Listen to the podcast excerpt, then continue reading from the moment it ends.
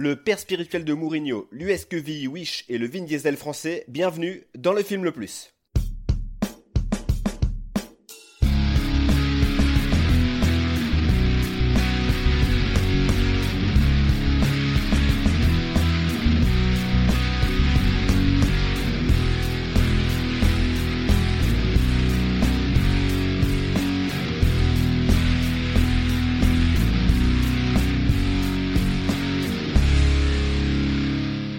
Salut à tous, bienvenue dans Le Film Le Plus, podcast ciné qui nous permet de découvrir ou de redécouvrir certains films, qu'ils soient bons ou mauvais. Aujourd'hui, je suis accompagné comme toujours de mes deux coéquipiers, Aurel et Alex. Salut les gars Salut Pierrot Salut, ça va? Bah ça va, depuis la dernière fois, comment ça va? En pleine forme. Bon, vous êtes prêts à attaquer? Avec plaisir. Allez. Petit rappel hein, du principe de l'émission, vous commencez à, à le connaître. Nous avons choisi un thème, puisque nous sommes trois, chacun d'entre nous a sélectionné un film qui s'y rattache. Donc mes coéquipiers et moi allons ensuite débattre, confronter ces films selon différents critères, à savoir la réalisation, le scénario, le jeu d'acteur et une catégorie bonus qu'on dévoilera ensuite. En fin d'émission, nous devrons déterminer quel est le film le plus, et aujourd'hui, nous voulons savoir quel est le film le plus hors jeu. Mais Pierrot, qu'est-ce qu'un film hors jeu? Ah, un film hors jeu. Eh bien, c'est un film qui se passe dans l'univers du foot, donc pas nécessairement directement sur le terrain, mais autour, les coulisses. Je sais pas si vous aviez à peu près la même définition que moi. Ben, vu les films qu'on a choisis, ouais, ça, ça parle bien. ouais. On peut peut-être euh, faire une petite digression, c'est qu'à la base, on voulait parler de football pour euh, être dans l'actualité euh, de ce qui se passe ce mois-ci. euh. Allez, à le fait. foot Parce Ah. parce qu'on est le 30 juin et que bravo à l'équipe de France pour son parcours. En fait, à la base, on voulait partir sur euh, donc trois films de football, mais plutôt humoristiques. Et on avait décidé de parler de des collègues, de 3-0 et euh, c'était quoi le dernier? Les Seigneurs. Et en les regardant, on s'est dit, bah, on n'aura pas grand-chose à dire à part les, les bâcher, et c'est pas vraiment ce qu'on voulait, donc euh, on a préféré changer de cap. T'as raison, c'est pas de- pas l'objectif de l'émission. Alors, il peut nous arriver de, de- de mettre des gros tacles à la gorge, justement, à certains films qu'on traite. Mais le, le principe, c'est quand même essayer de vous faire découvrir certains films, et de vous donner envie de les voir. Ouais, ça aurait été compliqué là. Ou alors si, ça aurait pu donner envie de les voir, mais pour d'autres raisons. Mais on s'est vite rendu compte que c'était compliqué euh, de d'avoir matière à développer certaines choses. Et effectivement, je pense que c'était. euh, on a fait le bon choix. On est parti sur quelque chose d'un peu plus euh, sérieux entre guillemets. Et un peu plus cinéma. Voilà, il y a un peu Ouais, plus de voilà, il y, a- il y a beaucoup plus de cinéma dans ce qu'on a vu là que dans ce qu'on avait commencé à regarder, c'est c'est clair.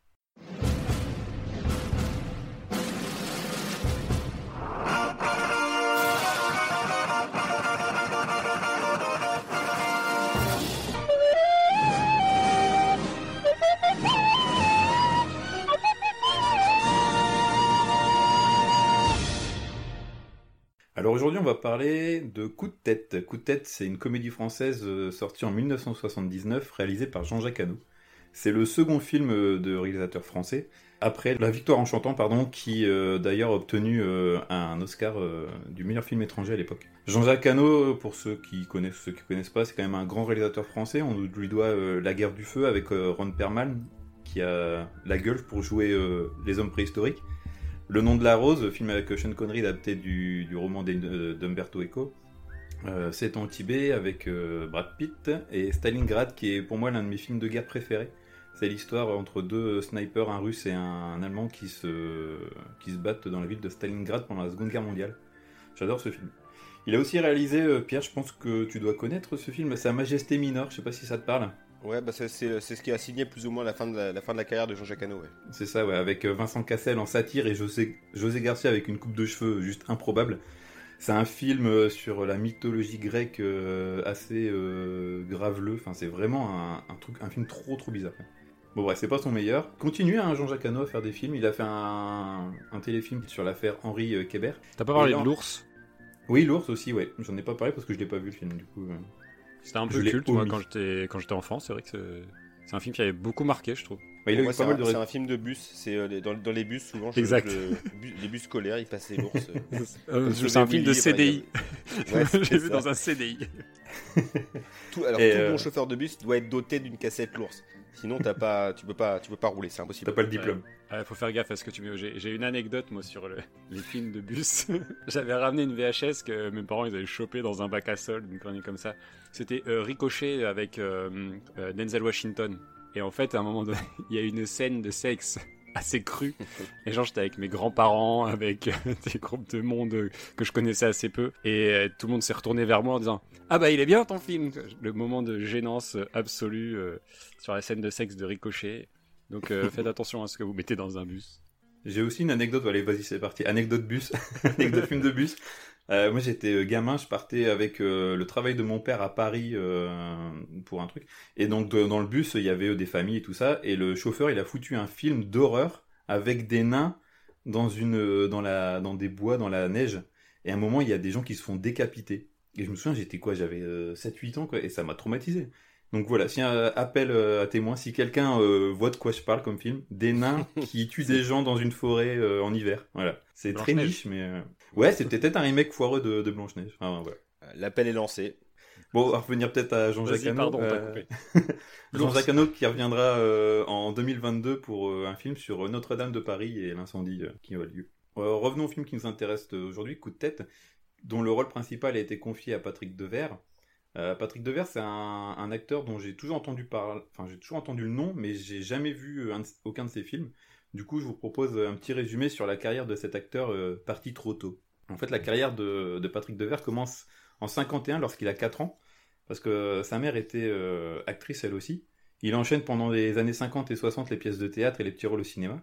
En 1968, premier tournant dans sa carrière, il rencontre Miu Miu et Coluche au Café de la Gare. En 74, le grand public va le remarquer dans Les Valseuses de Bertrand Blier, film qui avait fait scandale à l'époque parce que c'était un film assez cru assez vulgaire, mais qui avec le temps est devenu un, film culte du cinéma français. Dans ce film, Patrick Devers est accompagné de Miu Miu d'ailleurs, qui va quitter Coluche pour euh, Patrick et avec qui euh, ils auront un enfant. Il y a aussi Gérard Gérard Depardieu dans, dans ce film, euh, et il y a toujours une rivalité en fait qui aura entre Patrick Devers et Gérard Depardieu. D'ailleurs, pour coup de tête, euh, Gaumont voulait Gérard Depardieu et pas Patrick Devers. C'est euh, Jean-Jacques Hano qui s'est battu pour euh, avoir le pour avoir Patrick Devers. Alors, si je peux me permettre, Patrick Devers, il a plus le physique de footballeur que de Pardieu. Moi, je sais Ouais. que- Bah, en, fait, c'était ça, c'est ce qu'il disait, c'est que euh, que Depardieu, il avait un physique plutôt bourru et que Devers, il avait plus ce côté euh, adolescent, plus fragile. Et euh, c'est pour ça que Jean-Jacques Hano le voulait. Au cinéma, avec son talent d'acteur reconnu, on le voit souvent dans des rôles complexes, torturés ou de perdants.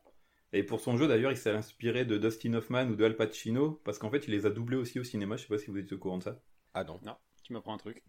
Côté sentimental, c'est aussi compliqué parce que Miu Miu se sépare de Patrick pour Julien Clerc. C'est euh, la partie euh, voici. Wow. euh, et l'acteur le vit très mal. Et en fait, euh, à cette époque-là, le couple doit jouer ensemble dans le film F comme Fairbank. Et euh, le couple est en, en pleine rupture. Et euh, il y a une scène notamment euh, où euh, Patrick Devers, il en peut plus. Et il veut vraiment. Il en veut à Miu Miu et il dit à- au réalisateur euh, Je vais la faire qu'une fois parce qu'il faut que je vide mon sac. Et après, euh, j'arrête, euh, je, je- je m'en vais. Mais euh, du coup, la, la scène a été très poignante. Et ils ont eu vraiment du mal euh, à tourner le film. Et après, Patrick Devers est quand même pas allé casser la gueule à, à Julien Clerc. C'était un peu énervé. C'est bon ça. Ouais. Bon, elle l'a quitté pour Julien Clerc, hein, pas pour Popek.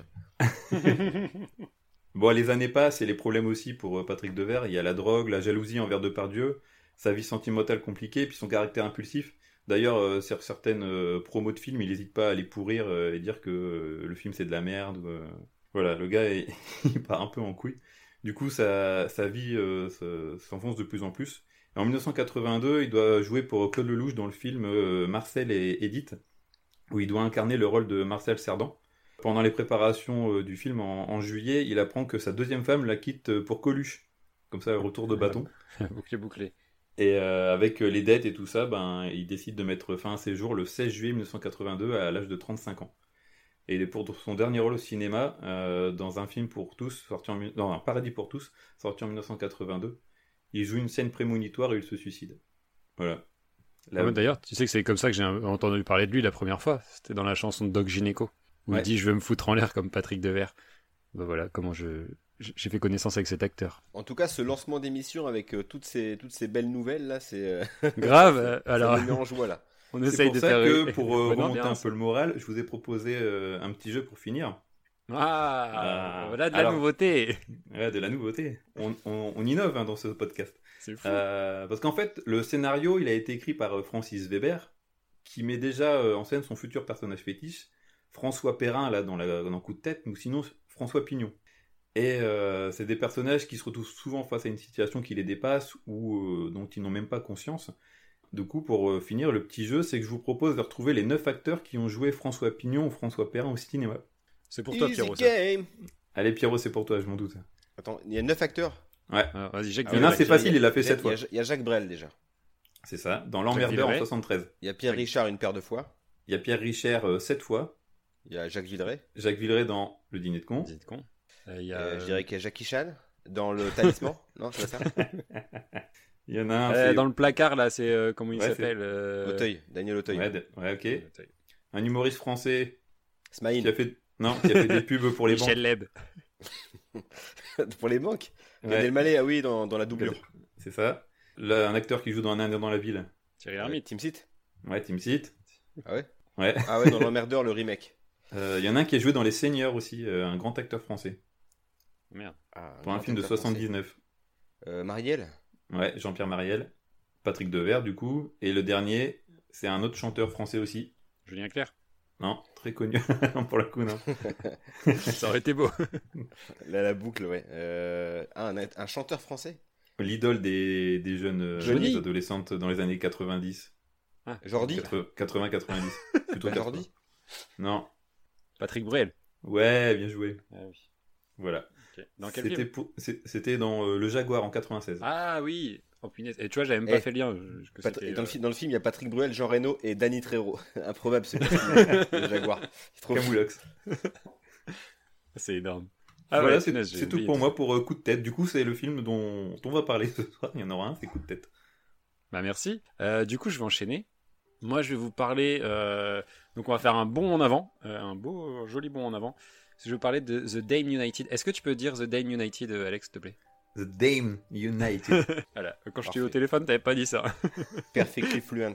Donc, c'est un film britannique euh, sorti en 2009, réalisé par Tom Hooper, qui était surtout connu à l'époque pour des réals euh, à la télé et qui se fera euh, connaître par la suite pour des films comme Le discours d'un roi, Les Misérables, Danish Girl, et qui disparaîtra suite au désastre de l'adaptation, l'adaptation de la comédie musicale Cats. Euh, ah, c'est lui qui a réalisé 4 Bah ouais, malheureusement. Ah, ça a bien pourri le truc. euh, Oui, drôle d'histoire aussi, Cats, hein, parce que c'était un peu comme Sonic. La bande-annonce est sortie et les effets spéciaux étaient désastreux et ils ont dû tout des- refaire. euh. J'ai vu 2-3 scènes de 4, ça avait l'air juste horrible. mais, Ah ouais, ça a fait un, un sacré four. Ouais. Pourtant, voilà, par rapport à ce qu'il a fait avant, tu sais, il, fait, il y a beaucoup de, de films euh, pour les Oscars et qui, que tout le monde oublie après. Tu sais, tout le monde en parle au moment des Oscars, genre le discours d'un roi, euh, adoré Girl. ce film, mais je l'ai pas après, vu depuis. tout, tout- le monde s'en tape après. il a remporté son prix, merci. Ou en tout cas, il a été nommé, merci, au revoir. Enfin bref. C'est une adaptation d'un livre, euh, le livre euh, 44 Days, ou 44 jours, de David Pierce, euh, qui a été adapté pour le film euh, par le scénariste Peter Morgan, euh, qui avait travaillé sur Le Dernier Roi d'Écosse, ou du Dernier Roi pardon, ou encore sur Frost Nixon, Rush, Bohemian Rhapsody. Au niveau des acteurs, on retrouve euh, Martin Sheen, qu'on avait pu voir avant dans Underworld, euh, Twilight ou Tron Legacy. Timothy Spall, euh, qui a joué dans Harry Potter, Sweeney Todd ou Le Discours d'un Roi, justement. Cole Minet, qu'on a vu dans Layer Cake, dans Piège en haute mer et Les ailes de l'enfer. Franchement, si ça, c'est pas un beau CV. ou encore euh, Stephen Graham, qui, a- qui est surtout connu, en tout cas moi j'ai connu comme ça, dans son rôle dans This is England, qui est un, un excellent film. Et, et dans Dans Snatch, Snatch. aussi, c'est la- c'est le collaborateur de Statham. Ouais, mais moi je ne parle que des excellents films. Et très bien, euh, Je sais que t'aimes pas Guy Ritchie, mais c'est un très bon film, Snatch. Sinon, voilà, le film n'a pas été un énorme succès puisqu'il a coûté euh, 10, millions, euh, 10 millions de dollars ou de livres, je ne sais plus, et qu'il en a rapporté 4. Sacrée bibliothèque. Ah non, Là, t'avais voilà. plus le droit, on avait dit Alex. on, avait, on avait banni celle-là. Euh, voilà, pas grand-chose d'autre à dire sur euh, le film, on va en dire plus tout à l'heure. Donc, euh, passons au dernier film. Alors le dernier film, je vais faire plus court qu'Alex évidemment parce que là c'est pour des Ah, raisons évidentes, vous allez voir. Donc moi je vais parler de La surface de réparation, donc un film français de Christophe Régin, dont c'est le premier long métrage. Donc du coup pas grand chose à dire hein, sur ce sur ce réal. Le film est sorti en 2017. Euh, il est inspiré en partie du, du- du vécu du réalisateur. Au casting, on retrouve le Vin Diesel français, Franck Gastambide, Alice Isaz et Hippolyte Girardot. Alors le film est passé relativement inaperçu et c'est aussi pour ça que notre émission existe. On espère qu'on vous donnera envie de le découvrir. Il s'agit d'un drame de un, un drame sur fond de foot, ce qui est assez rare. Et pour une fois, on va voir que le sport n'est pas tourné en ridicule comme la plupart des comédies sur le sujet. Et c'est euh, c'est du coup assez frais pour le coup. Voilà, j'ai je vais garder toute la partie scénario et réalisation qu'on va, qu'on va évoquer ensuite. Bon, Ok. bah, c'est par- c'est parti pour la bagarre.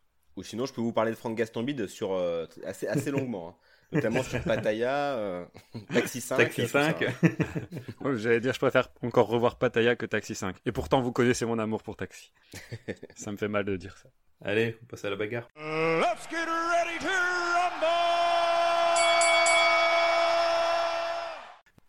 Bon, je pense que les, les deux scénarios qui m'ont le plus euh, happé, euh, c'est euh, les deux premiers, Coup de tête et The Dame United. Euh, mais finalement, euh, j'ai- eu l'impression sur The Dame United qu'il il manquait quelque chose pour avoir un côté un peu plus euh, pas exceptionnel, mais qui m'apporte quelque chose d'un peu plus important, un peu plus large. Et du coup, je trouve qu'il y a tellement de choses dans Coup de tête que j'ai envie de valoriser Coup de tête. Donc, je vais dire Coup de tête.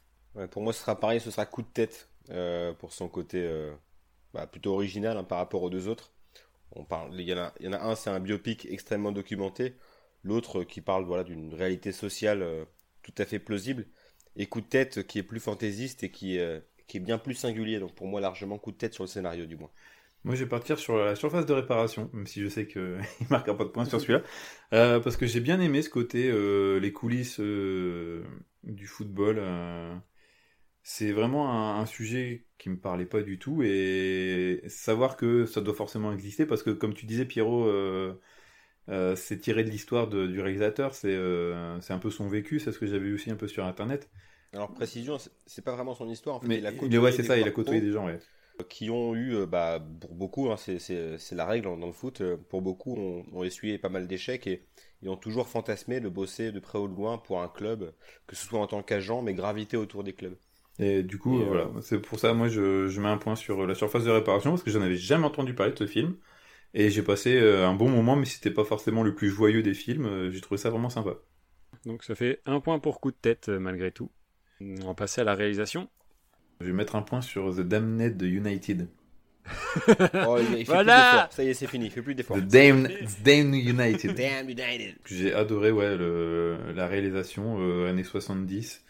C'est comme tu dis, c'est académique, mais moi c'est le genre de, de cinéma que j'aime bien voir, donc euh, voilà, un point pour lui. Bah, je te rejoins. Euh, clairement, je pense que c'est celui qui a le plus de choses à apporter euh, sur, la, sur ce point de vue-là, euh, ou comme on l'a dit tout à l'heure, c'est celui qui a eu un travail sur l'image, sur la photo, euh, sur la colorimétrie, sur le grain. Donc, euh, euh, bon, bravo à lui. Euh, point, pour, euh, point pour moi. Euh, bah, je vous rejoins. J'aurais pu parler, j'aurais pu dire coup de tête pour euh, bah, quelques coups d'éclat, mais il y a, il y a tellement de problèmes à lier au temps, liés à l'âge du film. Euh, moi, les problèmes de son, euh, c'est- bah, c'est ce qui, je pense que c'est ce qui a sorti Colline hein, lorsqu'elle a vu le film. C'était trop pour elle. Donc, je vais vous rejoindre sur Dan United. Bon, bah, ça fait un point coup de tête, un point Dame United. Match serré. 3, euh, 3 de Dan United. Oui, non, je veux dire, c'est un point en, Ah oui, pardon. Pour la première en scénar et un point en réel. Alors, le concept du podcast. On peut le réexpliquer en cours d'émission, ça vous dérange pas? On passe au jeu d'acteur? Eh bah c'est parti. Bon, quelle interprétation vous avez préférée, vous? Euh, Bah Pierrot, t'avais pas encore commencé, vas-y. Euh, moi, ce que j'ai préféré, bah, je dirais Franck Gastambide. Parce que c'est tellement une surprise par rapport à tout ce que j'avais vu avant de lui, que pour moi, c'est euh, petit coup de cœur à Franck. Euh, les autres sont bien, mais euh, je trouve que c'est un peu trop perché euh, chez Patrick Devers. Et, euh, qui, euh, et l'autre pour Michael Sheen qui colle trop à la réalité, donc le, le côté un peu confort du biopic. Donc moi, je mets un point à Franck Gastambide. Je vais te suivre, Pierrot. C'est vrai que je Aurélien il est déçu. Euh, T'imagines un jour cette phrase And the Oscar goes to Frank Gastambide. On est à l'abri de rien, je te rappelle quand même qu'on a découvert Jean Dujardin euh, dans les Nous c'est nous. Et si on nous avait dit à ce moment-là, euh, quand il faisait Brise de Nice ou d'autres, euh, qu'il aura Euh, un Oscar pour The. Artist, ouais. Mais euh, non, non, je suis d'accord avec toi, Pierrot. Euh, grosse surprise. euh, je m'attendais pas à avoir de l'empathie pour Franck Gastambide, donc je vote pour lui. Bah moi, euh, pas de, enfin vous l'aurez peut-être compris, moi c'est Patrick Devers dans Coup de tête quoi. Je, je suis tombé sous le charme euh, absolu de cet acteur et euh, et je regrette qu'il soit parti aussitôt et euh, et qu'on n'ait pas pu le voir dans d'autres registres, enfin dans encore plus en vieillissant en tout cas, tu sais, euh, passer la trentaine, voir comment euh, ce qui serait devenu. comme Depardieu, quoi. Ouais, voilà, c'est ça. Voir euh, voilà ce qu'il aurait pu faire euh, un peu plus tard et euh, je j'ai j'ai adoré ce- cet acteur vraiment c'est c'est lui peut-être qui m'a fait aimer le film en fait. Je je je sais pas, il a il, il a quelque chose une prestance qui fait que euh, tu t'attaches à, à lui à son personnage et que tu as envie de ce qui- voir ce qui se passe dans le film. Et euh, il joue le ton juste et euh, j'ai voilà, je, une vraie révélation pour moi. Donc, euh, Je suis plus mitigé pour, euh. Patrick Devers, mais ça me donne envie de creuser un peu sa filmographie. Parce que c'est vraiment tout un pan du cinéma euh, français que je connais absolument pas, euh, les années 70 et tout. euh. Même les valseuses, hein, Les je l'ai jamais vu pour le coup. euh, non, non. euh, et ça serait peut-être bien un jour d'en d'en parler dans un, dans un épisode. Un trop bien qu'il faut voir, c'est Série Noire ou Sortez les mouchoirs, qui sont vraiment des top films avec lui, ou Tango et Cash, où il partage l'affiche avec Stallone. Son-. Ah là là. Bon, ok. Euh, du coup, c'est c'est intéressant ce qui se passe Ouais, parce que du coup, chaque nul, film a eu un point. Donc, euh, c'est la dernière catégorie qui va déterminer tout le reste. Du coup, bah, Pierrot, c'est quoi la dernière catégorie? Donc la dernière catégorie, ce sera le, le- le taux de fair play du film. Quel est le film le plus fair play? Alors, c'est-à-dire? C'est-à-dire euh, le film qui, euh, qui porte plus les valeurs du, du fair play parmi, euh, parmi les trois qu'on vient de citer. Euh, je sais pas si vous avez une idée là-dessus. Bah déjà, moi, je, Par exemple sur, sur coup de tête. je vais pas mettre coup de tête parce que quand t'as le, le président du club qui dit qu'il faut gagner avec ses couilles, euh, qu'est-ce qu'il dit d'autre? Euh, qui, Ouais, mais ça c'est le foot à l'ancienne, Alex. Ouais, c'est le foot de, ouais. de papa, quoi. Et qu'il coupe les, les billets en deux, qui leur fait miroiter Monts et Merveilles, la gazinière, je reviens à ça, ça m'a vraiment marqué. Eh, D'ailleurs, j'avais une question. Si t'as un billet arraché en deux et que tu le scotches, ça passe à l'époque, qu'à l'époque peut-être. ça marche. ouais. Non, je vous pose la question parce que mes enfants, ils ont joué avec un billet de 5 euros, ils l'ont arraché en deux, et du coup, il est dans le placard depuis des mois parce que j'ose pas l'utiliser à la boulangerie. J'ai peur qu'il accepte pas. Bah, et- Ça passe et ou et tu dis dans Je coup, crois que ça peut et marcher. tu dis dans coup de tête, ils le font. Je veux dire, c'est ça. Bah, dans coup de tête, ils ont des billets de 200 francs et ça marche. Ouais, désolé. Donc, euh, ouais, moi, sur le fair play, du coup, sur coup de tête, euh, bah non, pas de trop. Sur Damn, euh, Damn United, il y a le côté euh, Leeds qui sont du coup pas du tout fair play parce que c'était des bouchers, quoi. Les mecs, dans le, d'ailleurs, il y, a un- il y a un match contre Leeds avant leur, leur match en, en Europa League ou un truc comme ça. En Ligue des En Champions. Ligue des Champions, ouais. Le foot, le foot, allez le foot Coupe des Champions. J'adore le foot. Euh, ils, font un carnage sur les joueurs et du coup ils doivent prendre l'équipe B. Donc euh, voilà. Mais de l'autre côté, tu as Brian Clough qui euh, essaye d'avoir des valeurs un peu plus euh, footballistiques, plus, un plus joli jeu. Euh, donc voilà. Après sur la surface de réparation, je, je, je vous laisse euh, en discuter. Pour l'instant, je. Alors, euh, bah, je peux revenir sur ce que tu as dit. Je trouve que, alors sur Brian Close, ses valeurs, elles sont un peu égocentrées malgré tout. Oui. Alors j'ai dit effectivement, c'est un peu un. oui, mais il veut du beau un- jeu. Il veut du beau jeu, soit. Mais quand il arrive à Leeds, c'est euh, je veux ma revanche sur Don Revy et du coup tout est égocentré. Donc je trouve que niveau valeur, C'est pas faux. bah, c'est un peu compliqué quoi. Euh, sur la surface de réparation, on en a un peu parlé dans, dans le scénario, on en a même beaucoup parlé. J'ai pas compris quelles étaient les valeurs euh, euh, qui étaient prônées par le film, parce que euh, c'est quelque part euh, rentre dans le rang, tu seras content. Euh, on te file un poste au FC Nantes, euh, tout est bien qui finit bien. Pour moi, c'était pas une happy Ouais, end. tu, tu le, tu le prends et tu fermes ta gueule. Mm. Ouais, c'est un peu ça. De toute façon, tu feras rien de mieux. Et t'as vu ce qu'on fait pour toi. euh. Donc, euh, j'ai pas trop compris. Alors que finalement, euh, dans, dans Coup de tête, euh, il y a vraiment une critique euh, sociale qui fait que, on est- en tout cas, que tu adhères ou pas aux valeurs qui sont euh, distillées dans le film, il y a un vrai propos.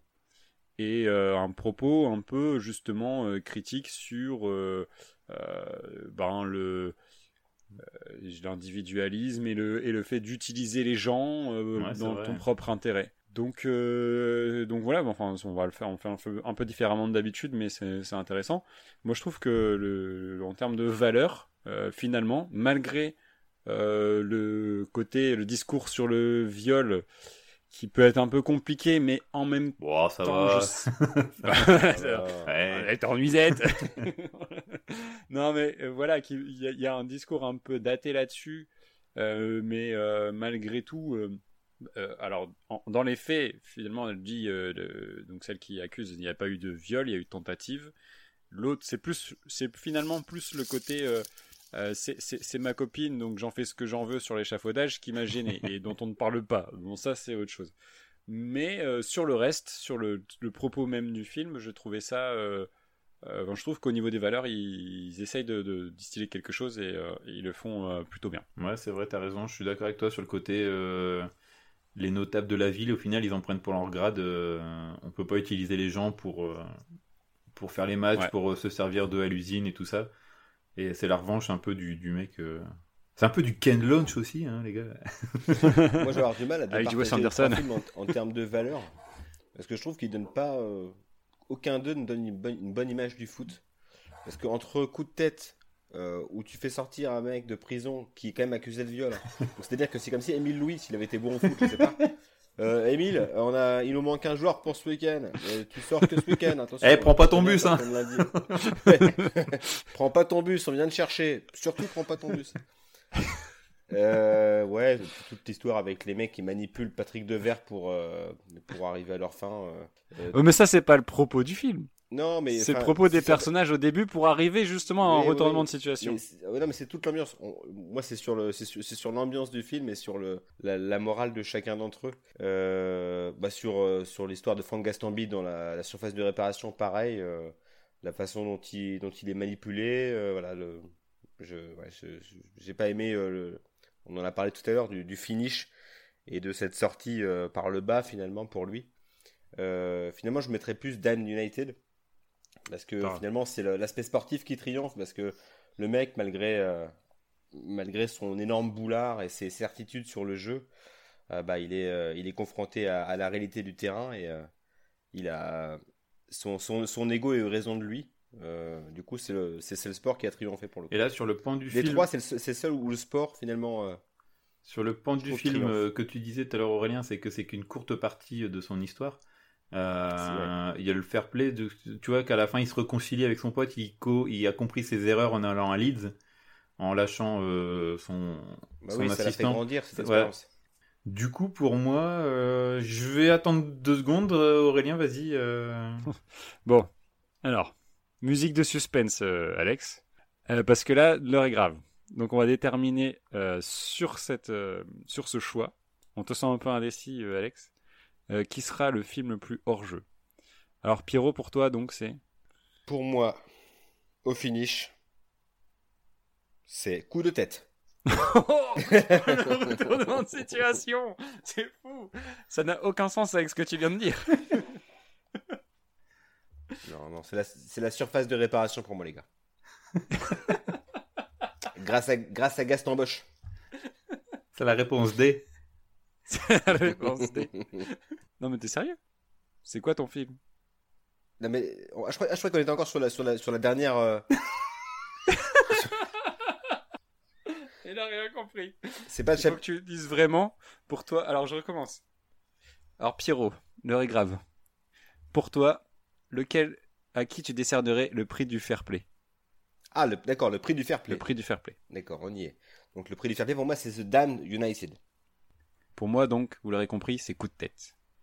Vos arguments m'ont tous les deux euh, bien plu. euh, mais euh, au final, j'ai vraiment, c'est vraiment sur l'ensemble du l'ensemble du podcast. J'ai vraiment envie de voir la victoire de The Damn United face à, à coup de tête parce que j'ai eu du mal en fait avec ce film et C'est pas fair play ça. je sais c'est pas fair play.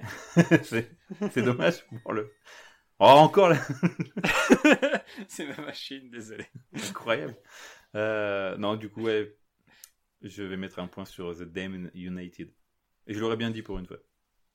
Bravo, bravo. Bah bravo à lui. Bravo à The Damn United du coup qui qui est donc le film le plus hors jeu. Qui triomphe. T'as Voilà. la victoire amère parce que pourtant c'est toi qui avais voulu parler de ce film et je te sens C'est vrai? triste. non, non, non, non, non, non, non, je suis pas triste parce que en, en fait euh, j'ai aimé, mais euh, j'ai pas été euh, transcendé par le film. euh, voilà, j'aurais. Moi, c'est que j'ai de plus plaisir à voir. Tiens. Ah ouais, tu vois, bah euh, euh, non, j'ai pris beaucoup de plaisir aussi. Mais il y avait, il y a encore beaucoup de films sur le foot dont on pourra parler. Les Seigneurs, Peut-être 3 pour une- les collègues, Non, il y a des bons films aussi. les Seigneurs. Voilà, peut-être pour euh, la Coupe du Monde. Euh, bah, en tout cas, on a un gagnant. Bravo à lui, bravo à The Dame United. Et bravo quand même à Franck Gastambide. hein. Ouais. Parce qu'on a tendance Non, à bravo, oublier. mais- bravo à lui. Euh, faut pas, euh, faut pas oublier. Bon les gars, on arrive en, on arrive en fin d'émission. Salut. Salut. Merci beaucoup. bon, bah cassez-vous, ouais, c'est ça, allez. Bon, les... bon, les gars, je vous dis à la prochaine avec un nouveau thème, trois nouveaux films et les trois mêmes mecs pour vous en parler. Salut! Allez, salut, Ciao